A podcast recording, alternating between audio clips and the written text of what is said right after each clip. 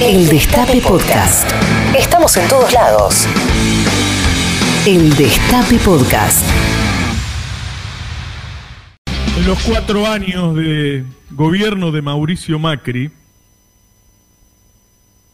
el PBI per cápita, lo que nos toca en promedio a los argentinos sobre la producción total, se contrajo un, un 10%.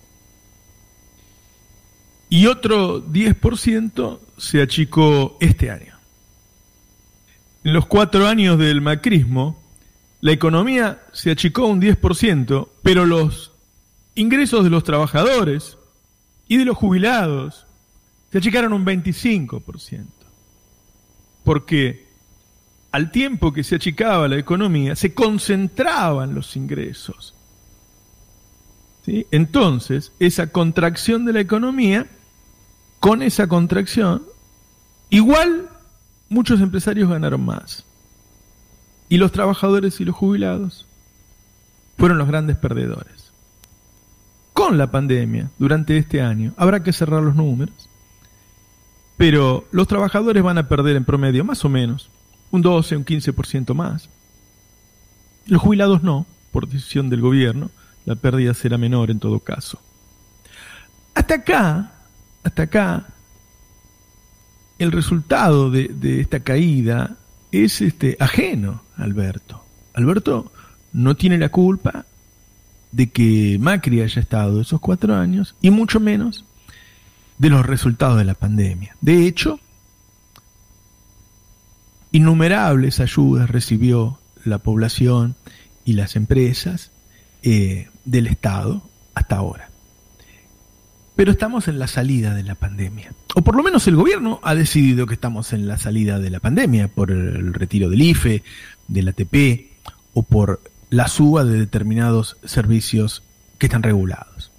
Entonces, a partir de ahora, sí es responsabilidad del gobierno de cómo se distribuye lo que aparentemente es una escasez. Y digo aparentemente porque Al Jalad viene publicando balances de empresas, empresas de, de gas, de electricidad, de telefonía, de cable, de internet, de alimentos, que han ganado millonadas.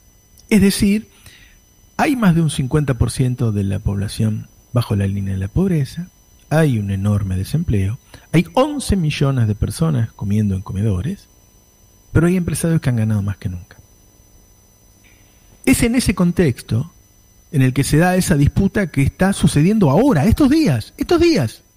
No te hablan de eso, porque la mayoría de los medios están a favor de las empresas y otros eh, piensan que su compromiso eh, ideológico con el, gobierno eh, es no hablar de estas cosas.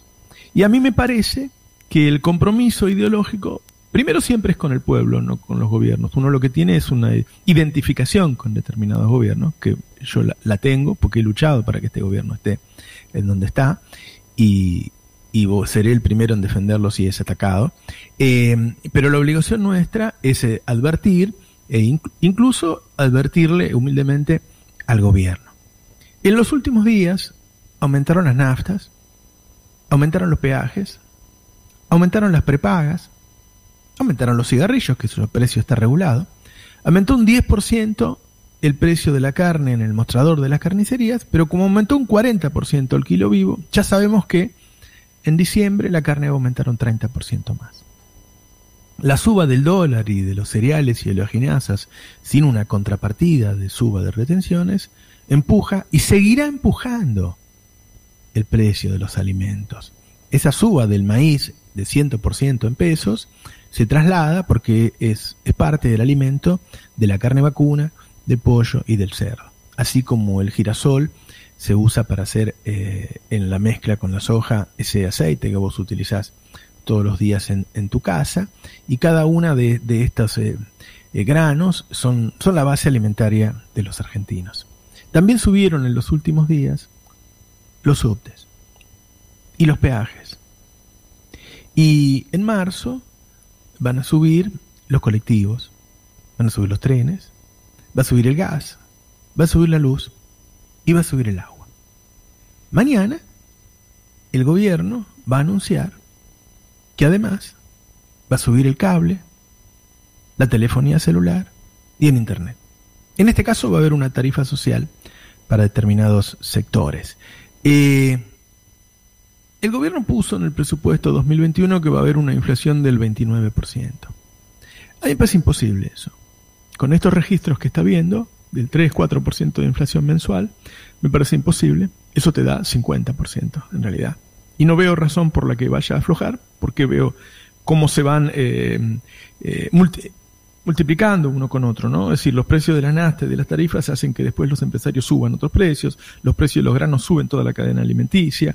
Entonces, es obvio que vamos hacia una inflación del 50%, así, salvo que se frene antes, ¿sí?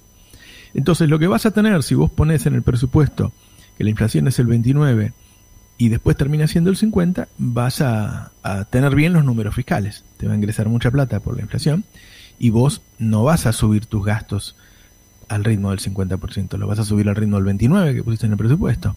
Así vas a subir los salarios de empleos públicos, los médicos, los maestros, los gastos en obra pública, los gastos sociales, por abajo de la inflación.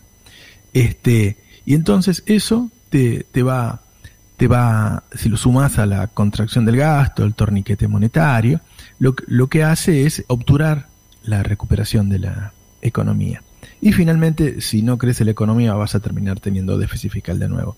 Pero lo que más pone en peligro todo esto que está pasando en estos días, en estos días, y por eso yo sigo con este tema, es la posibilidad de que vivamos un poco mejor. Luego de la corrida del dólar, ahora viene la corrida de la inflación. Y hay herramientas para detenerlo. Hay muchos precios que mencioné que están regulados por el Estado.